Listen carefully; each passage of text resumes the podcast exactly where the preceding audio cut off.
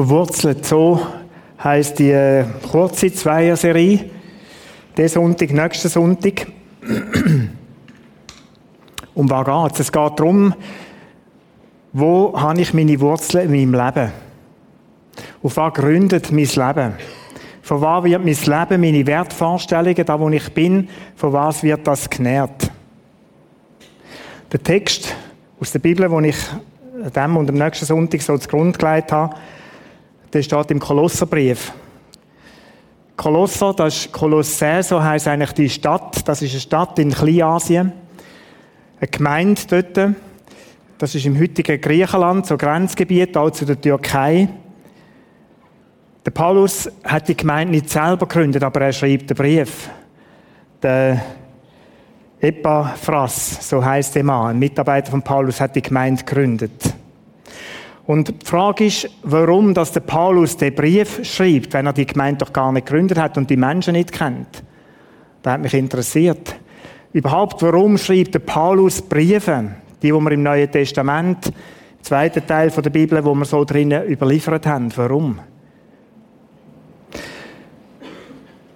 Mir ist ein Gedanke durch den Kopf gegangen. Es sind alles Menschen, die sind aus verschiedenen Hintergründen zum Glauben an Jesus Christus gekommen. Das sind Menschen, die sind noch relativ jung oder frisch im Glauben, wie man dem auch immer möchte sagen. Es sind Kolossä und alle anderen Gemeinden, da hat es einen Teil von Juden, die Christen geworden sind. Und dann hat es einen Teil jetzt da in dieser Stadt gehabt, die sind geprägt von einer griechischen, von der griechischen Kultur von all diesen verschiedenen Göttern, die es dort auch gegeben hat, die sind auch Christen geworden. Und das ist so ein Rucksack, ein, sagen wir mal, ein kultureller Rucksack vielleicht auch, aber auch ein religiöser Rucksack von einem Göttersystem dahinter, mit einem Göttersystem dahinter, das prägt. Ich möchte auf der Tafel, ich möchte euch so die Zeichnung heute einfach, ist ganz einfach, nichts Schwieriges, aber so gleich aufzeichnen, was da passiert. Da gibt es so ein Leben, ich mache es ein bisschen vereinfacht, der Lukas Weber macht das natürlich Perfektion. Da gibt es ein Leben vor dem Kreuz. Und dann gibt es ein Leben nach dem Kreuz.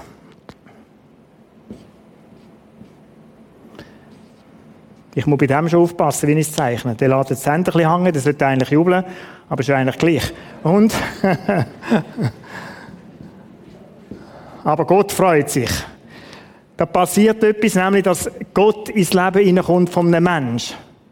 Das ist da bei denen auch passiert. Also, sie sind ihre Kultur aufgewachsen, haben eine Prägung gehabt, Juden wie Griechen, und haben jetzt den Glauben von Jesus Christus angenommen und haben mit Gott gelebt. Und jetzt ist der Umstand so gewesen, dass da ihr Lehrer auftreten sind in dieser Gemeinde. Und die haben ganz verschiedene Hintergründe und Absichten. Die einen, die sind tatsächlich jüdisch, jüdischen Ursprungs gewesen und haben versucht, den Christen wieder zu sagen, Moment, die Erlösung, die Jesus geschaffen hat, ist alles gut, aber das lange nicht. Ihr müsst gleich noch ein bisschen euer Leben, ihr müsst euch beschneiden. Sonst geht es nicht. Ihr müsst auch wieder gewisse Festtage und Rituale einhalten. Neumond, Sabbat und alles Mögliche. Lesen wir mit dem Brief, wo die gesagt haben, ohne da geht es nicht. Der Paulus nimmt Stellung gegen das. Und das Zweite, sie haben gesagt, da gibt's noch, da gibt's ganz verschiedene Stufen in dem Himmel. Da gibt's verschiedene Gottwesen, da gibt's Engel. Und da gibt's so drei, vier verschiedene Abstufungen drin. Und die Götter, liebe Leute, die müssen gleich zufriedenstellen. Das ist eine Tatsache. Das haben die versucht, ihnen zu vermitteln. Und weil die noch jung im Glauben sind, haben die angefangen, sich zu überlegen und zu sagen, stimmt denn das alles, was mir da gelehrt worden sind? Oder ist es echt gleich so, wie es da war? Hat das nicht gleich auch eine Relevanz für unser Leben? Ich war ganz kürzlich in Nepal und wir haben gemerkt, dass es da in diesem Kulturkreis, in Nepal zum Beispiel, buddhistisch-hinduistische Prägungen, Hintergründe gibt. Was heißt das, wenn ein Mensch aus dieser Umgebung, aus dieser Kultur, aus so Religionen oder Philosophien Christ wird? Hinduismus, das hat drei große Gottheiten, hunderte, tausende von Göttern. Und Menschen haben eins vor Gott, Angst. Ich muss den Gott durch irgendwelche Leistungen und Opfer immer wieder zufriedenstellen. Sonst kommt es nicht gut. Ich sage es ein bisschen vereinfacht. Aber das ist das System und jetzt wirst du Tag durch ein Gebet Christ und dann hast du das alles vergessen, oder? Dann hast du die Prägung alle abgestreift, oder wie ist es wirklich?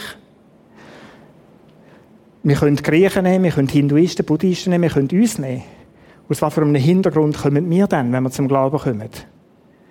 Ich sage mal ganz pauschal, wir sind alle, wir sind alle prägt von, von dem, äh, das fällt mir gerade das Wort nicht, humanisti humanistischen Gedankengut. Und was ist der Kern von dem humanistischen Gedankengut? Der Mensch ist gut. Und in dir und in mir, in jedem lebt ein Fünkchen Gutes. Es geht nur darum, das loszustellen, alles Böse auf die Seite zu tun und dann käme es eigentlich gut. Wir probieren es schon ein paar tausend Jahre. In meiner Jugend hat es so ein Lied gegeben. Der Fritzli ist schon recht nur die Umwelt schlecht. Alle, die 60 und älter sind, mögen sich daran erinnern. Und immer wieder wird dem Fritzli das Verhängnis, dass das Böse irgendwo führen kommt und dann schlägt er den Lehrer zu Tod, haut seinem Vater und seine Mutter um. Immer wieder das Böse. Der Fritzli ist aber schon recht. Nur da, wo um ihn herum ist, oder? Das, das verdunkelt seinen Kern. Ist es so? Oder wir haben, kommen aus einem esoterischen, prägten, wir leben in einem esoterischen, prägten Umfeld, sage ich mal. Bei uns hat schlicht alles Platz. Das ist so ein Synkretismus geworden von allem Möglichen. Ein bisschen Wahrsagerei, ein bisschen an die Steine glauben, ein bisschen Bärensteinkette ums, um den Hals und ein bisschen Jesus und ein bisschen Gott und ein bisschen hellseherische Fähigkeiten und nochmal ein bisschen Jesus. Und das ist unser Umfeld. Und die Entscheidung, die wir für Jesus haben, wie stark ist es eine Umkehr? Oder wie stark ist es einfach, ich nehme jetzt Jesus noch ein bisschen ins Boot, im Fall des anderen wirklich nicht verheben? Wir sind prägt von dem. Das ist eine, eine Geschichte, die uns betrifft. Und dann kommen wir zum Glauben. Meine Frage ist, ist denn alles einfach da vorbei? Nimmst du die Prägungen nicht mehr mit oder sind die noch ein bisschen da? Der Paulus hat erkannt, dass die Christen in Kolossä in Gefahr sind, sich wieder Sachen anzeigen, mindestens stutzig gemacht worden sind. Ist echt das nicht gleich wahr? Muss ich echt gleich nicht noch etwas tun zu deren Erlösung? Und in diesen, im ersten Kapitel, am zweiten Kapitel, wie in allen Briefen übrigens, am Anfang immer eine große Verteidigung von dem christlichen Glauben, wo der Paulus diesen jungen Gemeinden, diesen Christen, diesen Gemeinden schreibt, hebt fest an dem Evangelium, das euch erzählt worden ist. Das andere ist tatsächlich vorbei. Ich möchte euch daraus einen, einen Abschnitt, einen ganz prägenden, so einen zentralen für unseren Glauben. Ihr Gott hat uns errettet aus der Macht der Finsternis und hat uns versetzt in das Reich seines geliebten Sohnes, in dem wir die Erlösung haben, nämlich die Vergebung der Sünden. Ein bisschen später, Kapitel 2, steht von dem Schuldbrief, das Kreuz genagelt worden ist. Ein für alle Mal. Eine Tatsache, Grundlage, wo unser Leben drauf steht. Das sagt er dann. Hört, versetzt aus dem Bereich da, wo, wo Finsternis, wo satanische Kräfte Macht haben, sind innen versetzt worden ins Reich von seinem geliebten Sohn. Das ist das. Das ist der Lösung. Hebt an dem fest. Und auf dem Hintergrund ist nachher der Text, den ich den und den nächsten Sonntag anschauen Kolosser 2, 6. Fangen wir mal mit dem Vers an. Habt Jesus Christus als euren Herrn angenommen. Nun lebt auch in ihm. Ist ja speziell, dass der Paulus das so extra schreibt. Jetzt haben wir Jesus angenommen, also lebt auch in dem. Also er sagt, ihr seid von dort übergelesen, also lebt bitte in dem neuen Konzept, in dem neuen Leben. Was ist denn so neu? Du bist Kind Gottes, du bist erlöst. Jesus lebt in dir inne. Steh bitte auf dieser Grundlage und gib dir einen Preis. Die Identität, die neue Identität, die du hast. Gang nicht wieder zurück und nimm noch Sachen von denen mit. Paulus, der kämpft um die Christen. In fast allen Briefen kann man das lesen, wie ihm das Sorgen macht, dass da plötzlich wieder so der Hang kommt, äh, sich auf etwas anderes zu konzentrieren oder wieder am anderen anzuhängen, am Alten anzuhängen. Ich möchte eine, eine so Passage im Kolosserbrief vorlesen. Ich erwähne das, weil ihr wissen sollt, wie sehr ich mich für euch einsetze. Ich kämpfe um euch und auch um die Geschwister in Laodicea und um alle anderen, die mich nicht persönlich kennen. Es geht mir darum, dass ihr gestärkt und ermutigt werdet und dass ihr in Liebe zusammenhaltet. Und dann geht das weiter, dass sie die Erkenntnis von, von dem Jesus Christus, die Schätze, die ihm verborgen sind, erkennen. Für da mühe er sich ab, schreibt er ein bisschen weiter, und für da mühe ich mich tagtäglich ab, dass er in dem verwurzelt, verankert bleibt. Warum die Aufforderung? Weil der Paulus um Gefahr weiss, dass plötzlich da wieder so die Ideen könnten aufkommen, stimmt das nicht gleich. Und weil man als Christen, weil das ein Weg ist, ein Prozess ist, und du kannst müde werden auf dem Weg. Und plötzlich kommen andere Einflüsse an dich an, wo dir irgendwie plausibel scheinen. Und du sagst, da könnte ja auch noch ein bisschen sein. Und Paulus sagt, nein, lebe in dem, lebe in dem, was du angenommen hast.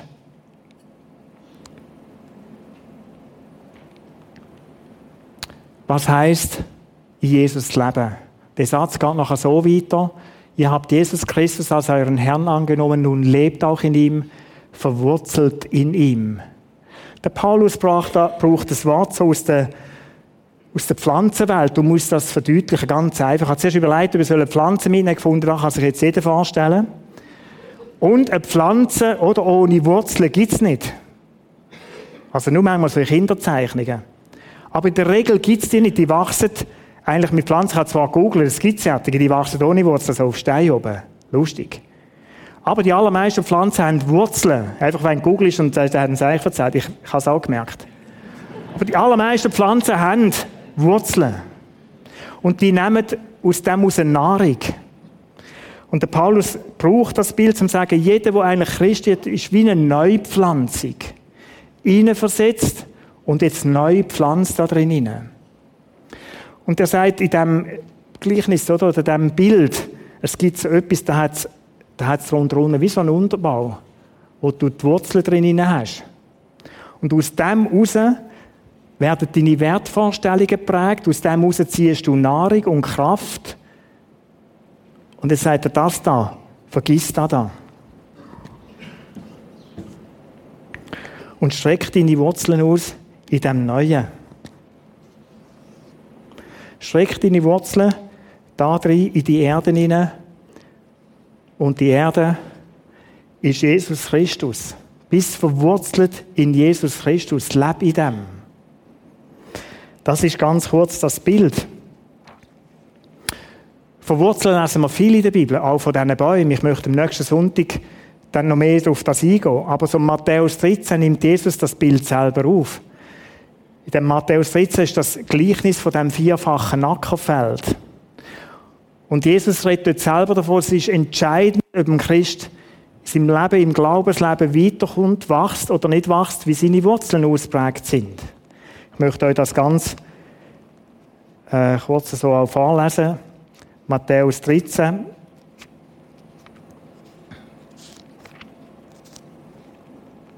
Vers 19. Vier verschiedene Arten. Wenn jemand die Botschaft vom Himmelreich hört und nicht versteht, ist es wie mit der Saat, die auf den Weg fällt. Der Böse kommt und raubt, was ins Herz dieses Menschen gesät worden ist. Also da ist, ist etwas gesät worden ins Herz inne. Aber es, fasst keine Wurzel, es kann nicht wachsen. Und warum wächst es nicht? Weil er nicht versteht. Weil er nicht angeleitet wird in dem Leben mit Jesus Christus. Wo hilft zu verstehen, zu begreifen, was da gerade passiert ist bei dieser Neugeburt. Der Röne Christen wird so, bei drei Wochen wird er so eine Serie haben zu diesem Thema. Was, was passiert da? Einboden. Ich verstehe nicht, ich begreife nicht, ich werde nicht angeleitet und darum passiert es, dass meine Wurzeln absterben. Ein anderer Teil der Saat fällt auf felsigen Boden. Das bedeutet, jemand hört das Wort, nimmt es sofort auf mit Freuden, aber er ist ein unbeständiger Mensch, eine Pflanze ohne Wurzeln. Sobald er wegen des Wortes in Bedrängnis gerät oder sogar verfolgt wird, wendet er sich wieder ab von ihm. Also da ist ein Mensch, der Zeiten wechselt, wo er rettet wird, wo Ja sagt zu Jesus, die Hände oben hat, wow, begeistert ist, Gibt es denn das? Und dann plötzlich kommen so leere Gebilde aneinander, plötzlich kommen Sachen, wo er vielleicht gemobbt wird, vielleicht belächelt wird. Und dann verlässt er da wieder und wechselt wieder. Und sagt, nein, nein, nein, ich will lieber wieder zurück. Volk Israel, Ägypten, erlöst, erkauft, frei, weg. Und plötzlich kommt der Wunsch, wir haben es viel besser da. Wir wollen wieder zurück. Dann gibt es einen dritten Teil. Wieder ein anderer Teil der Saat fällt ins Dornengeschrieb. Das bedeutet, jemand hört das Wort durch die Sorgen dieser Welt. Also es lange ja manchmal nur meine eigenen. Und die Verlockungen des Reichtums ersticken es und es bleibt ohne Frucht. Also ich nehme Jesus Christus in mein Leben auf, aber plötzlich habe ich andere Inhalte, die mein Leben besetzen, meine Gedanken, alles zusammen.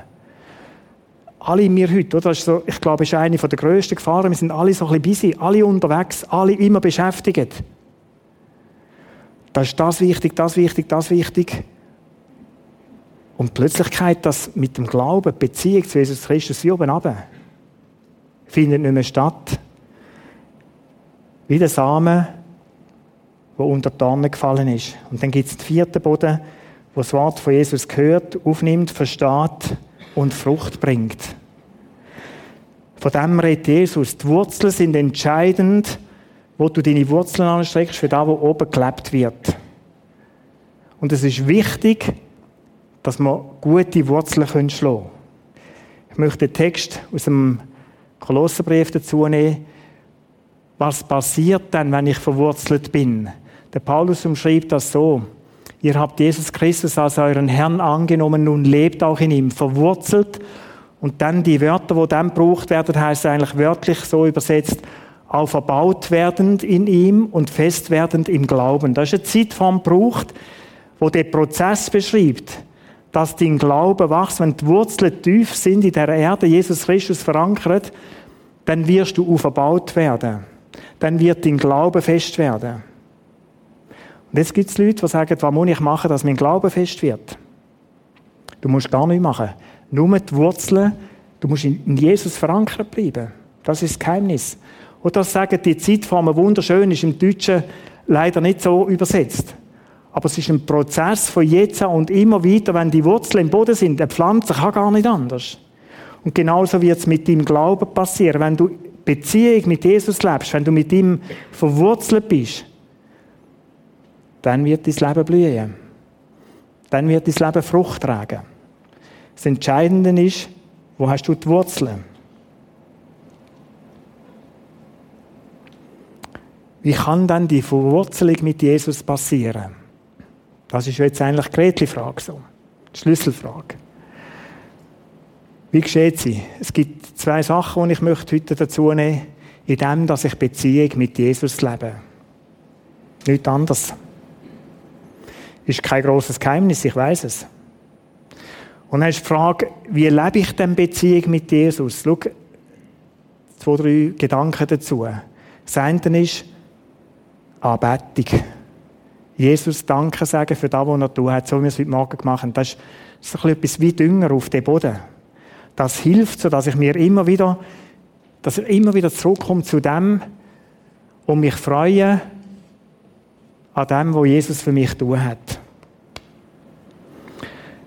Der Paulus schreibt von dem, in diesem Satz, der geht nachher so weiter. Kolosser 2, 6, 7. Für das, was Gott euch geschenkt hat, könnt ihr ihm nicht genug danken. Vielleicht geht es so, oder? Heute Morgen, wo wir jetzt so die, die Songs gesungen haben, das ist ja nicht einfach eine Abfolge von Liedern, die wir irgendwie singen. Sondern in dem, dass wir die Lieder singen, das ist eine Art, Gott anzubeten, ihm Danke zu sagen. Und jeder von diesen vier Songs heute Morgen, der hat genau den Inhalt gehabt. Deine Gnade genügt. Gott, ich danke dir. Danke, Jesus, für das, was du alles du hast für uns. Dass du den Sieg vollbracht hast. Danke, Jesus, dass du mein Schutzschild bist um mich herum. Und der Paulus sagt, schau, ich kann nichts anderes machen. Das ist ein Teil, dass der Glaube fest wird, Gott immer wieder zu danken, immer wieder zu danken für das, was er tun hat. Nicht mehr. Etwas Zweites ist gemeinsame Erlebnis. Was stärkt deine Beziehung mit Jesus? Das sind die Erlebnisse. Es ist wie eine Beziehung. Wenn zwei Menschen miteinander Beziehung haben, dann gibt es die positiven und die schwierigeren Erlebnisse, die wir miteinander haben. Und beide, wenn man sie durchleben, stärken Beziehungen. Warum? Gerade in den schwierigen, wenn du die erlebst, gibt das neues Vertrauen zueinander. Und es ist in der Beziehung mit Jesus nicht anders. Dort, wo du mit ihm durch nicht durchgehst, stärkt das Vertrauen, weil du erlebst, der trägt, der hilft. ist tatsächlich mein Schutz, mein Schild. Das Fundament, wo ich drauf kann stehen ist ein Teil von Beziehung leben mit Jesus, miteinander Erlebnis machen, miteinander über die Erlebnisse reden, austauschen. Und vielleicht ein dritter Gedanke, Beziehung lebe ich mit Jesus in dem, dass ich die Bibel lese. Und das ist angeschrieben mit die Bibel, das stimmt, das ist richtig. Und dann meinen wir, das ist so ein Buch, das du in den Kasten stellen. Die Bibel ist Wort Gottes, eins zu eins. Von dem lasse ich mich nicht abbringen, das ist das tiefste wahr. Der Paulus schreibt das in einem Brief so, das ist Wort Gottes. Und auf dieser Seite stelle ich es mir dann so vor, auf dieser Seite ist wie Gott, der zu mir durch die Bibel durchredet, wenn ich die Bibel lese. Und durch meine Gebete gebe ich ihm wieder, für das, was ich gelesen habe, gebe ich ihm eine Antwort. Und so bin ich mit Gott im Gespräch. Wenn ich etwas nicht verstehe, dann, dann stelle ich ihm die Frage. Sag Jesus, wie meinst du das? Und es gibt schon ein paar Sachen, die verstehe ich bis zum heutigen Tag nicht richtig. Über die predige ich ja nie. Aber die Frage habe ich auch, wie du vielleicht auch Fragen hast, aber gewisse Bibeltexte. Herausforderungen vielleicht, wo, wo Gott mich herausfordert oder etwas, was er da drin sagt, wo vielleicht so, so weg ist von dem, wo ich gerade lebe im Moment. Wo mich Gott wieder zurückholt in dem, was er da drin schreibt und sagt, du, ich, ich stelle mir das ein bisschen anders vor. Das ist Beziehung mit Gott. Da drinnen lerne ich Jesus kennen und in dem, dass ich Jesus kennenlerne in diesen Geschichten, lerne ich Gott kennen. Weil Jesus gesagt hat, durch mich durch sehen der Gott selber. Oder in dem, wo Jesus gelebt hat auf dieser Welt, sehen wir Charakterzüge, sehen wir Eigenschaften von Gott selber. Beziehung leben, in dem, dass ich arbeite, in dem, dass ich Erlebnis mit Gott mache, dass ich mit ihm unterwegs bin in dem, dass ich auch Bibel lese, bete. Zeit das Zweite. Zeit das Zweite haben. Schau, ohne das funktioniert eine Beziehung nicht. Ein Ehepaar, das sich vielleicht zweimal sieht im Jahr, mag vielleicht ein Jahr lang gut gehen. Zweites vielleicht auch noch. Aber dann wird es schwierig. Ich habe dir 100% Garantie, dann wird es schwierig. Wenn ein Ehepaar miteinander soll irgendwo die Beziehung leben, dann braucht es Zeit das Zweite. Und nicht zuletzt an diesem Umstand scheitert heute. Wir sind alle so, so getrieben von allen Aktivitäten. Und dann bleibt er wie auf der Strecke. Und dann sind wir plötzlich überrascht, wenn die Beziehung nicht mehr funktioniert. Es ist mit der Beziehung mit Gott nicht anders. Die Zeit allein mit ihm das Zweite, der Moment, wo du dich zurückziehst im Alltag, vielleicht Stunde, zwei, vielleicht am Wochenende mal anhockst und sagst, Jesus, nur mit dir. Vielleicht eine CD einhaust oder mich auch auf YouTube abladen, ist ja gleich wie, und Worship-Songs hörst, mitsingst, vielleicht Bibel liest, vielleicht etwas notierst, Freude hast an der Natur. All das sind so Sachen, wo Beziehung kannst leben. Du kannst Beziehung leben auch in der Natur. Mir geht es manchmal so, wenn ich mit dem Bike unterwegs bin und dann gibt es so die Föhrenbäume, wenn die abgeschnitten werden, dann schmücken die so intensiv. Dann komme ich so einem Stapel vorbei. Es passiert immer mal wieder, dass ich dann anhocke und einfach mal mal durchschnaufen. Danke Gott für das, was du geschaffen hast. Es ist so schön, so wunderschön und ich freue mich so an dem. Schau Anbetung. Freude haben. Das ist der erste Eckpfeiler. Verwurzelung in Jesus passiert in dem, dass ich Beziehung mit ihm lebe. Und etwas Zweites, in dem, dass ich biblische Lehre aufnehme. Upsala, oder da gelehrt werden, da kennen von der Schule und ich bin froh gewesen, was vorbei war. Aber tatsächlich ist es so, wenn wir weiterkommen in unserem Glauben, wenn der Glaube, wenn die Verwurzelung in dem Neuen soll stattfinden, dann brauchen wir auch Lehre. Jetzt zwar brauchen wir, wir müssen nicht 500 Gesetze auswendig lernen, da meine ich nicht Unterlehre, sondern unter Lehre verstehe ich, dass du angeleitet wirst, dass ich angeleitet wird, wie kann ich die Beziehung mit Gott leben. Wie geschieht es denn, dass ich kann beten kann? Das ist für Menschen, die nicht Christen sind, ist dann noch eine Herausforderung, zu sagen, jetzt, jetzt bete ich. Was heisst denn beten? Wie soll ich dann die Bibel lesen? Das sind so die, die wichtigsten Punkte, die Lehre betreffen. Dass du eine Anleitung bekommst, dass ich angeleitet wird, wie kann ich dann die Bibel lesen? Wie kann ich sie verstehen? Wie soll sie verstehen? Wie kann ich beten? Lehre ist so etwas wie Wasser für eine Pflanze. Wenn sie im Boden, im guten Boden ist, dann braucht es irgendwo wie das Wasser, das dazukommt, damit sie wachsen kann. Und Lehre ist für mich so etwas wie das.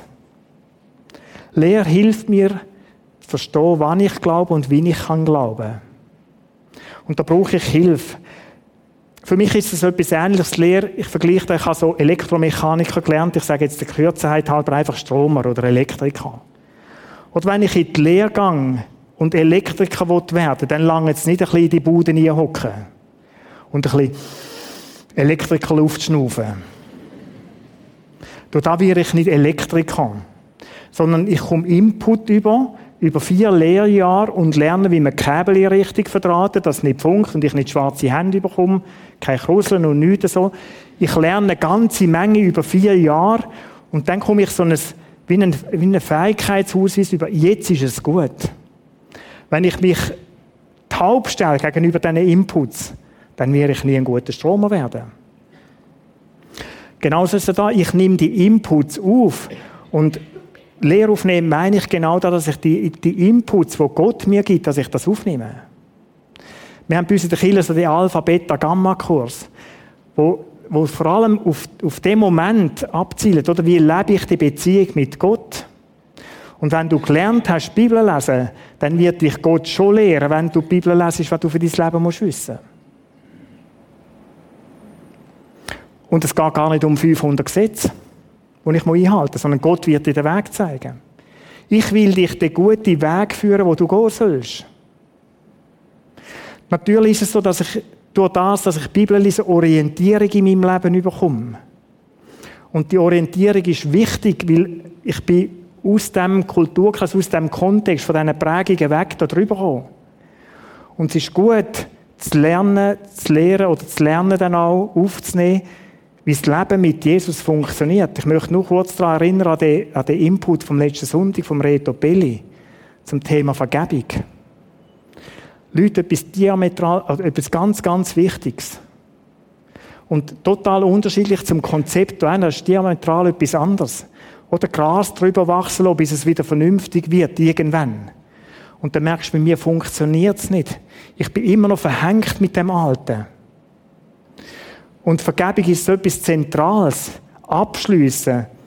Äh, ein Mensch aus dieser Schuld entlassen. Jetzt kannst du sagen, das interessiert mich nicht, das interessiert mich. Es, es ist wichtig, dass man so Sachen aufnimmt. Und die Bibel lehrt über das. Oder es gibt heute in unserer Gesellschaft, das, ich vergleiche es so wie ein Schere. Das, was die Welt, ihren System und Konzept lebt, das ist so etwas anderes, wie das, was die Bibel sagt. Und wenn Jesus sagt, ich möchte dich lehren, einen guten Weg leiten, das steht im Psalm 32,8, ich möchte dich lehren und unterweisen und einen guten Weg zeigen. Das steht in einem Satz so zusammen dann geht es darum, dass wir uns aufmachen und überlegen, Jesus, was hast denn du dir gedacht, wie wir das Leben gestaltet? Wo geht es heute auseinander? Ich denke, der Punkt, das Teilen, der Egoismus. Die Bibel lehrt davon, dass wir untereinander sollen teilen Der, der viel hat, soll dem helfen, der wenig hat, dem geben. Die Bibel hat ein paar Gedanken dazu, wie unser Leben endet ist das, dass ich mit 65 sage, es ist genug und jetzt haue ich die Spritze rein und dann ist es das gewesen. Also sage es jetzt ein bisschen volkstümlich und vielleicht ein bisschen grob. Bin ich dazu berechtigt, mir das Leben am Schluss von meinem Leben zu verkürzen, einfach weil ich finde, es ist jetzt gut gewesen? Da gibt es verschiedene Konzepte in unserer Kultur. Es gibt verschiedene Konzepte Freitagabend, äh, die Arena, über Beziehungen, wie sehen unsere Beziehungen aus? Taminik, oder wie das Paar heißt. Zwei Frauen, die haben sich unendlich lieb. Alles gut. Ich möchte gar nichts sagen gegen die Liebe. Die ist, die spürt man auch, die ist auch da. Und dann gibt es so verschiedenste Modelle, wie Beziehungen heute gelebt werden. Da können zwei Frauen mit einem Mann oder drei Männer mit einer Frau oder äh, zwei Männer miteinander, zwei, drei Frauen miteinander. Das ist alles möglich und ich muss gar nicht gegen das sein. Das ist das Konzept in dieser Welt. Und unsere Gesellschaft gibt sich schon die Norm, wie wir leben sollen. Und wenn eine Mehrheit unserem Volk findet, das ist okay, dann ist es okay. Wenn ein Volk, wenn ein Volk wie wir meinen, wir können das Kind abtreiben bis zum dritten Monat, zwölfte Woche, dann ist es okay. Dann töten wir die halt. Das Recht auf meinen Bauch. Ich möchte dir helfen, dass dein Leben gelingt. Und dann schau in die Bibel und dann merkst du, die Konzepte von da, die passen irgendwie nicht mit diesen Konzepten überein. Und Jesus möchte uns Orientierung geben. Es geht gar nicht um Gesetze erfüllen. Ich kann mir mit dem, dass ich die, die Sachen wahrnehme und ernst nehme, ich kann mir die Erlösung nicht erkaufen. Das ist passiert. Aber ich kann Orientierung bekommen von meinem Schöpfer, wie mein Leben klingt. Und darum ist es mir wichtig, nach diesen Ahnungen zu leben, weil da einer ist, der rauskommt, der das geschrieben hat. Der sich bestens auskennt mit dem Leben. Ich muss gegen niemanden und nichts sein. Das ist eine normale Entwicklung, gesellschaftliche Entwicklung in jeder Kultur. Die gibt sich ihre Gesetze und Namen selber. Die Schere geht auseinander. Und es geht darum, mit dem, dass ich Beziehung mit Gott lebe, ein Leben zu führen, nach der Ahnung, wie er sich vorstellt, damit mein Leben gelingt. So steht es im Mosebuch. Wie kann ich Lehre zu mir nehmen, indem ich in Kleingruppen zusammen bin, austauschen über die Bibel, Fragen kann stellen, diskutieren. Ist ganz wichtig, dass wir so Räume haben, wo wir das tun können. Gottesdienst, in dem, dass ich zulose, überlege, nicht einfach übernehmen, reflektieren. Deckt sich da mit der Bibel, deckt sich es nicht? Ich möchte zusammenfassen.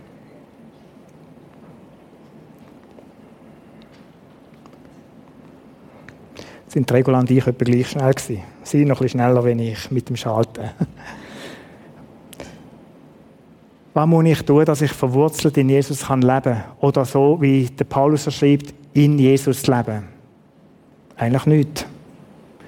Schau, es ist alles vollbracht, du bist versetzt in das neue Leben und was darum geht, ist, die Wurzeln in dieser guten Erde Jesus Christus zu heben. Was macht eine Pflanze, dass sie die Wurzeln hat? Nicht. Die sind einfach da. Mit dem, dass sie Pflanzen ist, mit dem, dass eine Tanne eine Tanne ist, hat sie Tannenwurzeln. Schlicht und einfach. Und dann wachsen die schön mit. Aber ohne, dass ich verwurzelt bei der Erde Jesus Christus, wird es auch kein Wachstum geben. Das ist auch ein Wort. Ich muss mich nicht abrackern, nichts leisten, nichts krampfen, gar nichts. Es geht nur darum, Beziehung mit Jesus Christus zu leben. Und die Inputs, die er mir gibt, aus seinem Wort, die aufzunehmen. Und dann kann ich mich entscheiden, ob ich nach dem leben oder nicht. Das ganze Geheimnis. Und das sagt der Paulus in Kolossä da. Leute, streckt euch aus nach dem. Lasst euch nicht wieder verunsichern von diesen Leuten, die da irgendetwas ein anderes Evangelium bringen. Lasst euch von dem nicht verunsichern. Und ich möchte es uns, ich möchte es mir sagen, Peter, ihr alle, lasst euch nicht verunsichern. Und wenn es noch irgendwo Wurzeln gibt, manchmal gibt es so, so dass die Geschichte, dass ich da noch irgendwie wie so Würzeli habe, oder dass wieder Würzeli dort überwachsen, dann kappt die. Dann kappt die, dann kappt die vielleicht heute Morgen. Ich kenne Menschen, die sagen, ich bin Christen, ich bin Christ, ich glaube Jesus Christus, aber ich gehe zu einer Wahrsagerin. Also sagt man ja nicht Wahrsagerin, das ist so ein bisschen äh, verpönt, oder? Aber ich gehe vielleicht zu einer, so einer sichtigen Frau oder einem sichtigen Mann. Oder ich lasse mir einen ganz bestimmten Moment lasse ich mir Karten legen in meinem Leben. Oder dann ist, dann ist ja nichts anderes, wie von diesem Teil hast du etwas übernommen da über. Oder das heißt plötzlich, Jesus ist so still, ich höre nicht, also lasse ich wieder eine, so ein bisschen Wurzeln da überwachsen. Mach es nicht so. Mach es nicht so. Die Wurzeln in Jesus Christus, ausgestreckt in diesem Boden hinein, gibt Energie, gibt Halt im Leben.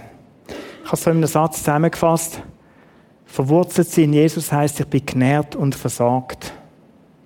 Ich kann das, was ich brauche, zu meinem Leben.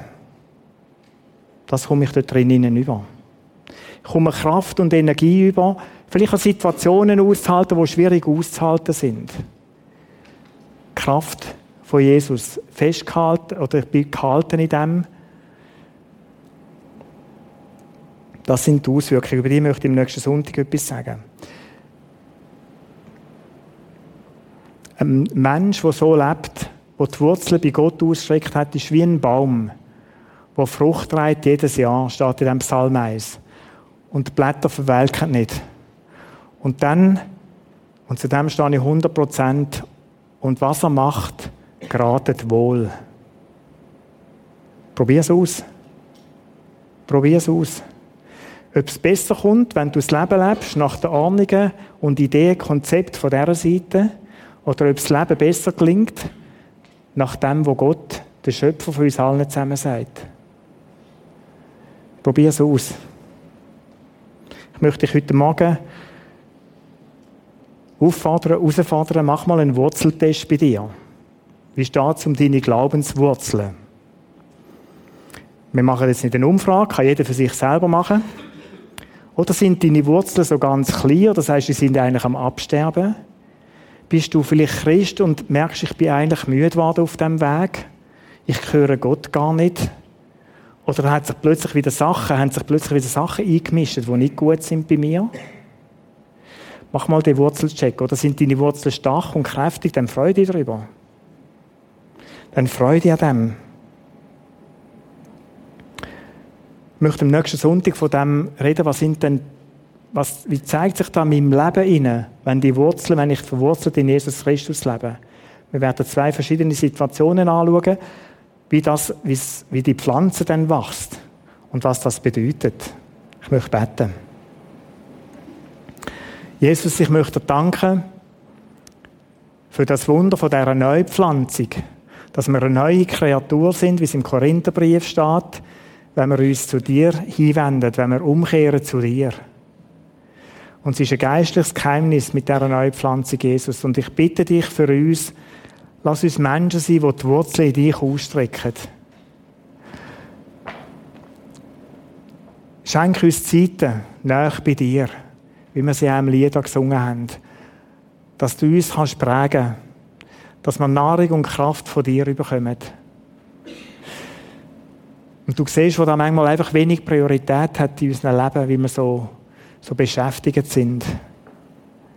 Lass uns umkehren, schenk uns einen neuen Blick, schenk uns deinen Blick auf die Situation, wo ich drin lebe. Ich bitte dich, dass du uns hilfst, wenn wir vielleicht mal wieder an unsere Wurzeln anschauen, dass wir das möglichst objektiv tun können. Danke für deine Hilfe da drinnen. Amen.